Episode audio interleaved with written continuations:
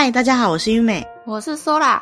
日常生活的大小事都会构筑成历史文化的精彩故事，时事精选的各种主题也能转化成生活中的不同话题。听我们用中文导览日本的人文风景，带大家用耳朵体验日本的美食风情。欢迎收听今天的日常作用。那今天这期节目，我们又要来介绍旅游景点了。嗯，今天呢，我们要到的地方是离台湾最近的地方——冲绳。Okinawa。冲绳呢，基本上是一个县，它叫冲绳县。但是这个 Okinawa 的名字是在日文标准语的情况下，如果在冲绳的方言，它会有另外一个冲绳语的说法，叫做うちな。冲绳除了跟日本本岛的地理位置差蛮多的以外，在文化上面也有很大的差别。嗯，在日本的行政区域划分里面呢，其实只有分成四个地区，也就是北海道、本州、四国、九州，而冲绳呢是属于九州地方其中的一个县。 那冲绳的县名呢，就是那霸。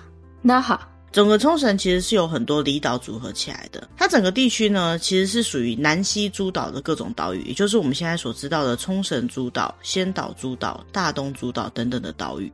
那这个东南诸岛的岛屿里面呢，还有一区是属于萨南诸岛，是属于九州的鹿儿岛县。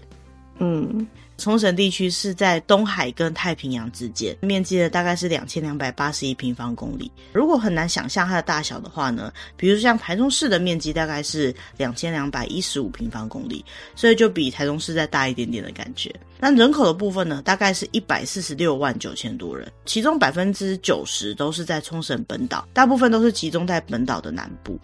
哦，所以他们的南部比较热闹的意思。对，因为他们主要的城市都是在本岛的南部那边。嗯，这个面积对日本的都道府县来讲呢，其实是蛮小的。像日本都道府县最小的是香川县，再来是大阪府、东京都。那冲绳县的大小呢，就是仅次于这几个地方的第四名。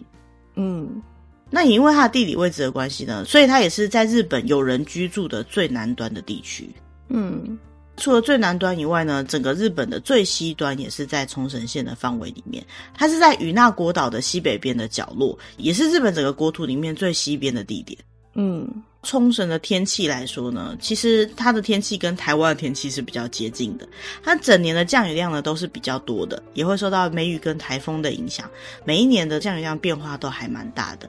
那因为它是小岛地形的关系，所以说它的雨水呢，基本上很难留在土地上，所以每次只要下了大雨，或者是雨水比较少的那一年呢，都会造成他们当地的水使用量不足的状况。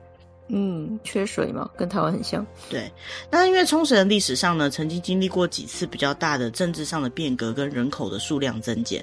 一九四六年那个时候呢，本来冲绳的人口大概是五十一万人左右，后来到了一九七二年呢，因为冲绳回归日本的关系，所以人口呢就从五十一万人增加到九十六万人左右。增加了这么多人口，就造成当时的水供应不足，所以在九零年代的前半呢，都还蛮常听到说冲绳会有断水的状况，特别是在一九八一年到八二年之间，发生了长达三百多天的限水措施，这也是日本最长的限水措施的记录，几乎一整年都在限水嘞，这要怎么活啊？对啊，所以冲绳的屋顶上，听说很多人都会多盖一个水塔，就是给自己家里用的。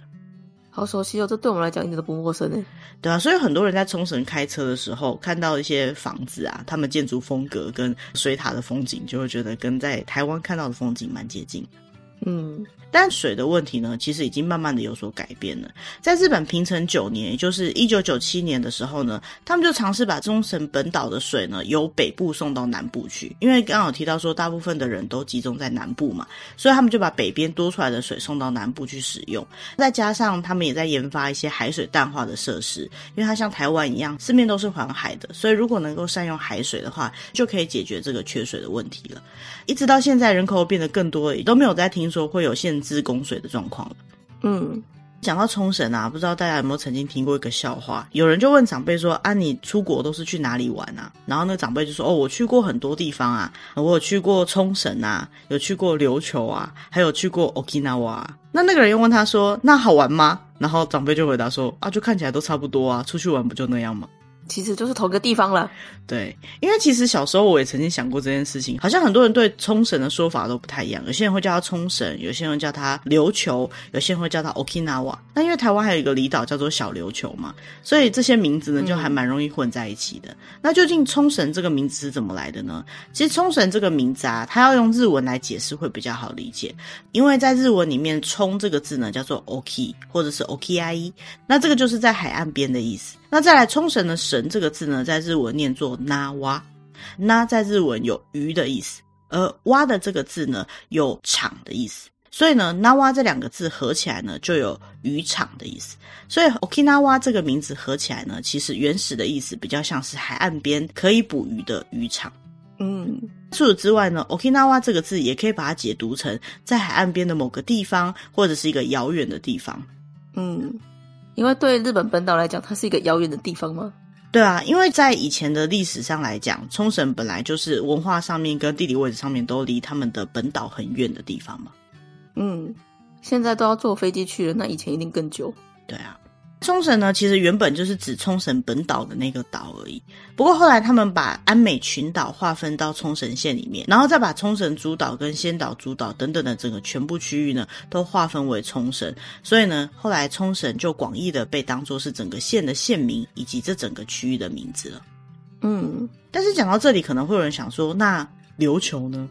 不是说还有一个名字叫琉球吗？冲绳这个地区非常特别，它在过去呢曾经有一段历史，它是属于琉球王国这样子的一个政权的，所以琉球就变成这个地区的其中一个名字。那后来琉球王国的势力变得越来越衰弱，然后就被日本本岛的政权给收编了，所以后来才成为日本这个国家的其中一个行政区。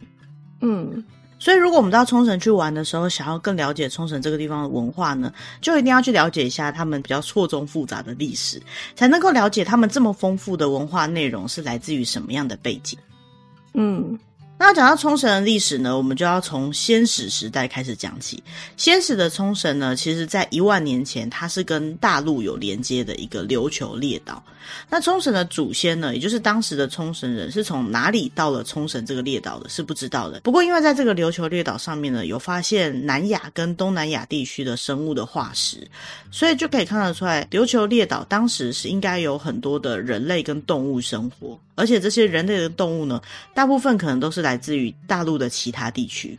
嗯，那其实，在日本的考古历史上来讲呢，有很多的遗迹呢，其实是由旧石器时代的人们所留下来的。冲绳这个地区发现了旧石器时代的人呢，把它命名为港川人。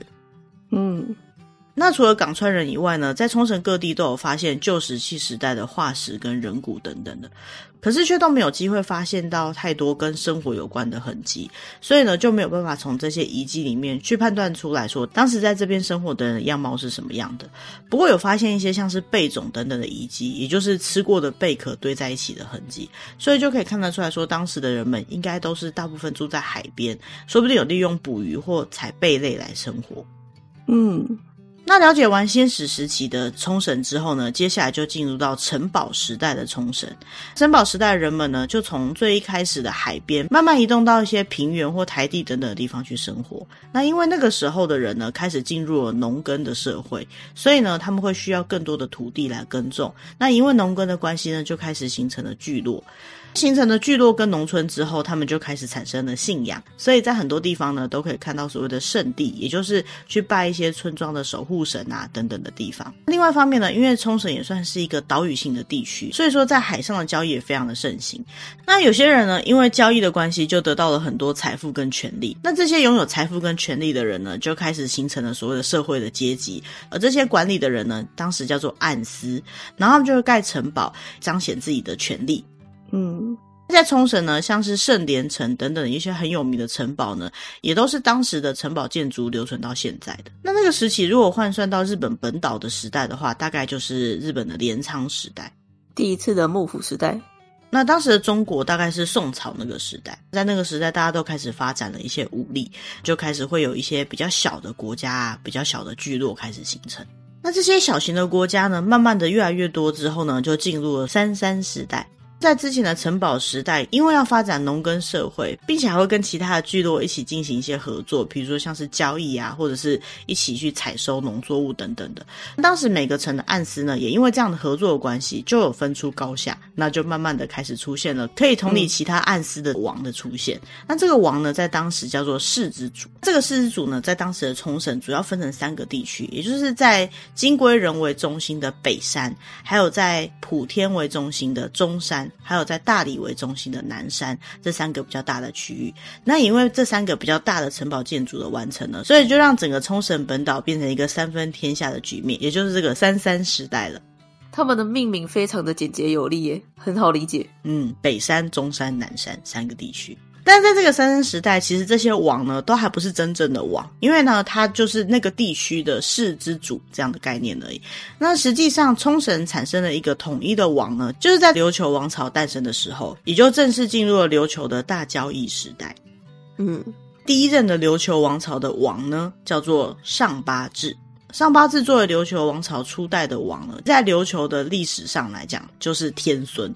嘿，他也叫天孙呢、嗯，因为作为琉球王朝的第一个王呢，他必须要有一个神话的背景来映衬他的地位，所以呢，他们当时呢就有一个传说故事，是说琉球王朝的这位第一任的王呢，他是受到天命降临到琉球这个地方，所以现在在冲绳有很多的圣地呢，都是这个琉球的神话传说里面有提到的。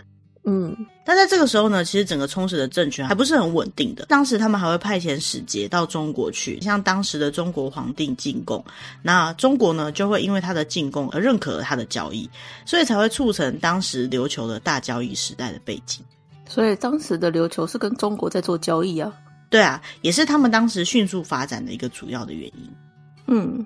在琉球王国诞生之后呢，进入这个琉球王国的时代呢，也就是他们的第一上市王朝。这个第一上市王朝的开始呢，其实就是我们刚刚提到的上八智统一了整个琉球之后，在琉球王国的中心盖了首里城，就开始了第一上市王朝的统治。那在这个时期的琉球王国呢，非常认真的跟日本、还有中国以及东南亚进行贸易，所以有很多现在冲绳文化的基础，像是三线啊、炮盛、红型等等的，都在这个时期传到琉球。的，而在首里城呢，也作为冲绳王朝的政治文化中心，会有中国派来的使节到访，也会办很多盛大的仪式跟宴会。嗯。那琉球王国就这样一直发展到他们的第五代国王金府这位国王过世之后呢，又开始掀起了权力的斗争。然后那时候呢，也打了很多仗。那当时在战争当中获得胜利而继任的这个王呢，叫做上太久。而这上太久继任之后呢，他为了要重新稳定琉球王国呢，他就开始去发展佛教，盖了很多的寺庙。那也因为这样的关系呢，再次把琉球王国恢复到比较安稳的状态。那这个时期呢，就称为第二上氏王朝。嗯，关于琉球王朝的介绍呢，其实它的历史也是蛮有趣的啦。只是说，如果要在今天这期节目当中完整的介绍的话，可能时间会花的比较久一点。所以，我们下次呢有机会再另外跟大家介绍琉球王朝的历史。嗯，一八七二年那一年，日本政府他们强制的设立了一个琉球藩。那当时其实已经日渐衰败的琉球王国呢，也不敌强势的日本政府，就这样子灭亡了。嗯。那被日本政府统一的冲绳呢，在明治时代之后，因为明治维新的关系，就产生了新的政府。这个时候呢，做了很多废藩置县的政策。其实当时设立了琉球藩的时候呢，还是有保留琉球王国原本的这种行政模式，因为它是一个藩地嘛。但是在明治十二年，也就是西元一八七九年的时候，因为他们废藩置县的关系，所以呢，琉球王国就彻底的结束了。那这个时候诞生的，就是我们现在认识的冲绳县。嗯，但是没有隔多久呢，冲绳这块土地上又发生了很大的变化，那就是第二次世界大战，也就是对日本人来讲的太平洋战争。一九四五年，美军都派了很多军队在冲绳上岸，然后在冲绳进行了一场很激烈的战争。那据说当时这场战争非常的惨烈，当时在冲绳大概有十万人的居民，而这场战争当中呢，包含这些居民还有很多交战的士兵呢，都过世了。所以对于冲绳来讲，太平洋战争也就是第二次世界大战是一个非常惨烈的战争。第二次世界大战日本是战败国，所以战争之后呢，美国就直接接管了战后还在混乱当中的冲绳，就开始在美军的配给之下生活。那因为是美国统治的关系，所以不管是饮食文化还是生活方式呢，都受到美国非常大的影响。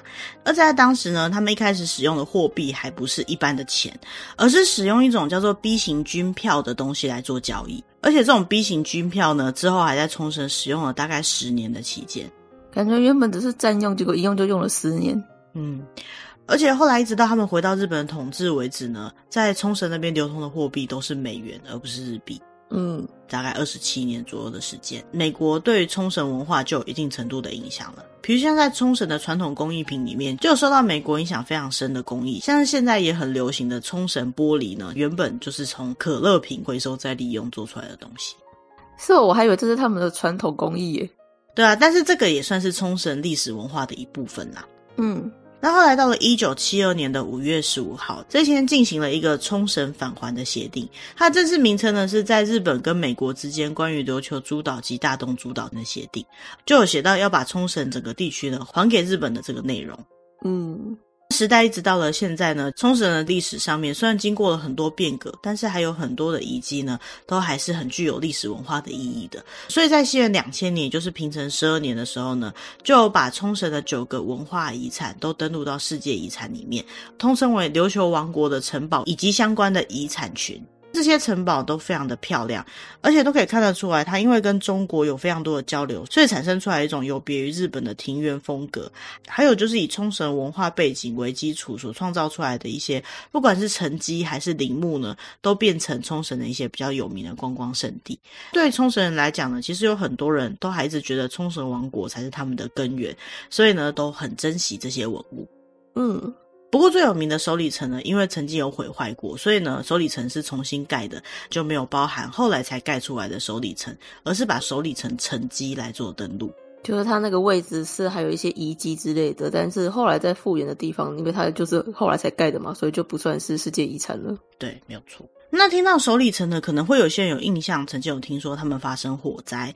的确，在二零一九年的十月呢，发生了一个蛮严重的火灾，造成首里城比较主要的建筑物都已经烧掉了。所以现在如果到首里城去观光的话呢，只能看到他们在重建中的样子，以及当时没有烧掉留下来的一些残存的东西。嗯。介绍完冲绳的历史之后呢，就可以看得出来，冲绳虽然它也是日本的其中一个地区，但是它的文化背景跟日本本岛是蛮不一样的。嗯。最主要是因为冲绳这边过去是琉球王国，而琉球王国是一个独立的国家，而在第二次世界大战之后又经历了美国的统治，所以冲绳的文化呢跟其他地区都完全的不同。那如果要说到冲绳最具代表性的传统工艺的话呢，就一定会提到三线、炮胜跟红型，这些呢都是在过去跟中国以及东南亚地区交易的时候而流传到当时的琉球王国这个地方来的。其他呢，就像我们刚刚提到的琉球玻璃，因为美国占领了冲绳。所以才诞生的工艺品，嗯，那在语言上面呢，因为冲绳是一个非常有名的观光胜地，然后再加上曾经有美军占领的关系，所以每个店铺的英文的标记呢，都比本土还要多很多。那英文的使用上面来讲，也特别的广泛。除了英文之外呢，当然共同语言是日本的日文嘛。不过从古代开始呢，就有这个岛上独特的语言系统，叫做琉球语。西马库多吧。而这个琉球语呢，就变成冲绳这边当地比较独特的语言了。很多老一辈的人呢，都是会讲琉球语的。其实它比较不像方言，有点像是他们独特的语言。嗯，比如说像在冲绳的欢迎光临呢，会讲 mensole，跟我们平常听到的いらっしゃいませ比较不一样。 像是打招呼的时候呢，日文通常会讲おはよう或こんにちは。在冲绳你好的话，男生会讲はいさ，女生会讲はいだい，就会发现他们讲很多さ的音。这些呢都是冲绳比较独特的语言模式。但是其实这个琉球语要追本溯源呢，事实上跟日文也是同一个源头的。在奈良时代开始慢慢演变的，不管是单字还是发音，都变成完全另外一个系统，像是方言的存在。嗯。 那为什么前面讲说它比较不像方言呢？因为它在整个流传的过程当中，已经跟本岛语言分开太久了。所以如果用方言的角度来听的话，可能有很多字是完全听不懂的。所以有些人就会觉得它是一个独特的岛上专用的语言。但是如果细细的去看它这些字的由来的话呢，就会发现可能跟很久很久以前的日文是非常有关联性的。只是现在呢，就算是日本人，如果不是琉球当地的人，可能也是听不懂琉球语的。嗯。那除了琉球语之外，要讲到冲绳的文化呢，就一定要介绍冲绳的三个很有名的工艺。第一个呢，就是三线。三星，三线呢，跟我们一般所知道的那个三味线其实有点像，但是是不一样的乐器。它大部分的时候呢，是用在祭典或者是一些祭祀的活动上面，是由中国的福建那个地方的弦乐器叫做三弦。那传到冲绳之后，在冲绳独立的发展出来的一种乐器。后来呢，三线这个乐器呢，又从琉球传到大和，也就是界，也就是现在大概关西地区那个地方，再被改成我们后来知道的三味线。所以，我们讲的这个三线呢，其实是三味线发展的源头。嗯，这个三线的琴箱或者说音箱的部分呢，贴了锦蛇的皮。那整把琴呢，总共有三条弦，而音乐的演奏呢，就是使用这三条弦来弹奏的。嗯。如果有到冲绳去玩的时候呢，其实蛮有机会可以听到这个三线的演奏的，因为它算是当地的一个特色。那虽然说一般来讲是在祭典上面，不过现在在冲绳呢，其实有很多表演在表现这些冲绳传统文化的时候呢，也会使用到三线这样的乐器。嗯，接下来要介绍的下一个冲绳具代表性的工艺叫做红型。冰嘎达。红型是红色的红，然后血型的型，是冲绳传统的染色的技法。在以前琉球王朝的时代呢，它是王族们所穿的衣服上面使用的染色方式，整体的颜色非常的鲜艳而且漂亮，在当时呢算是非常厉害的技法。在首里城的附近呢，就可以做红型的染屋，也就是染房，可以做出很漂亮的布料。红就是指不同的颜色，而型就是指不同的花样、不同的图案的意思。嗯。最后一个冲绳具代表性的工艺呢，就是泡盛。泡盛是冲绳当地非常有名的酒。那这个酒呢，是由米，而且是泰国米所做出来的。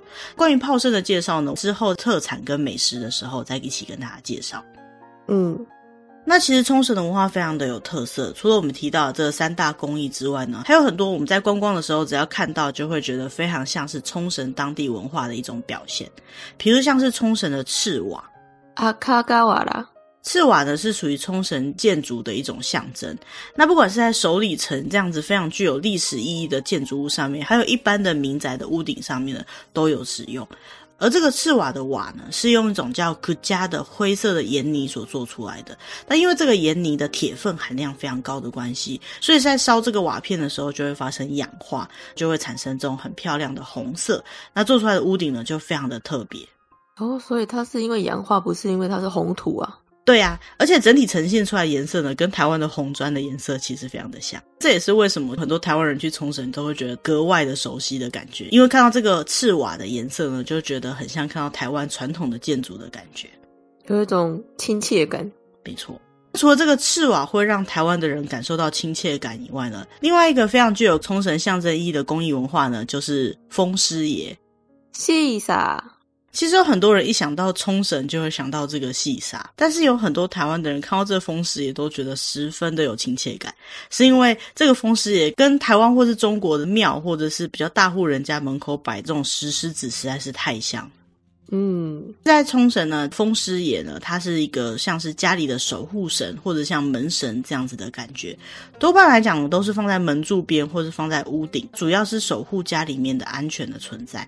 那因为它后来作为冲绳的特产的关系，所以才会做出很多小型的风狮爷。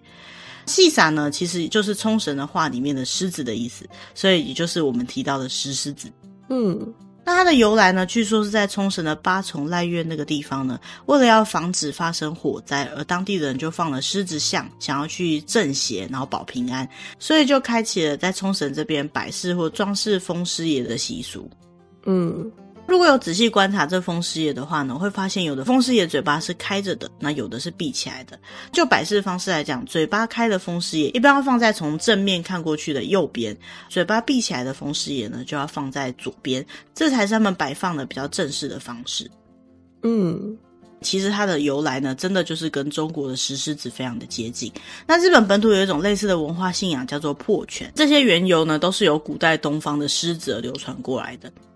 嗯，那我们一直叫它风师爷，其实风师爷是台湾的称呼方式。风师爷本来意思呢是用石造的狮子来做到除风这样的习俗，像在金门也非常的多嘛。那我们今天提到的这个细沙呢，是指冲绳那边的风师爷。嗯，那讲到这边呢，应该有很多人会觉得说，诶，这样听起来，冲绳的传统文化上面有很多的东西呢，好像跟台湾都还蛮接近的。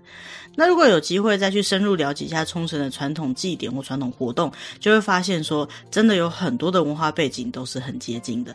比如说，像是台湾都会在端午节的时候划龙舟，而冲绳呢也会进行类似划龙舟的活动，叫做踏里。那在冲绳啊，这个哈里呢，也是在五月，不过是在国历的五月，也就是一般日本的黄金周那个时期进行的。他会用一个龙形的船，然后上面载了很多人去比赛。最主要的目的呢，是向海神祈求渔获丰收。嗯，对，不是为了祭拜屈原。呃，不是，他们的目的不是祭拜屈原，但是他们使用的也是龙船，会有十到二十个人坐在上面比赛。看起来就跟台湾的划龙舟一模一样啊。对。那这个比赛呢，有三种不同的方式。首先，第一种呢，就是竞速型的龙船，它就是很多人划这个龙船，然后比赛谁比较快。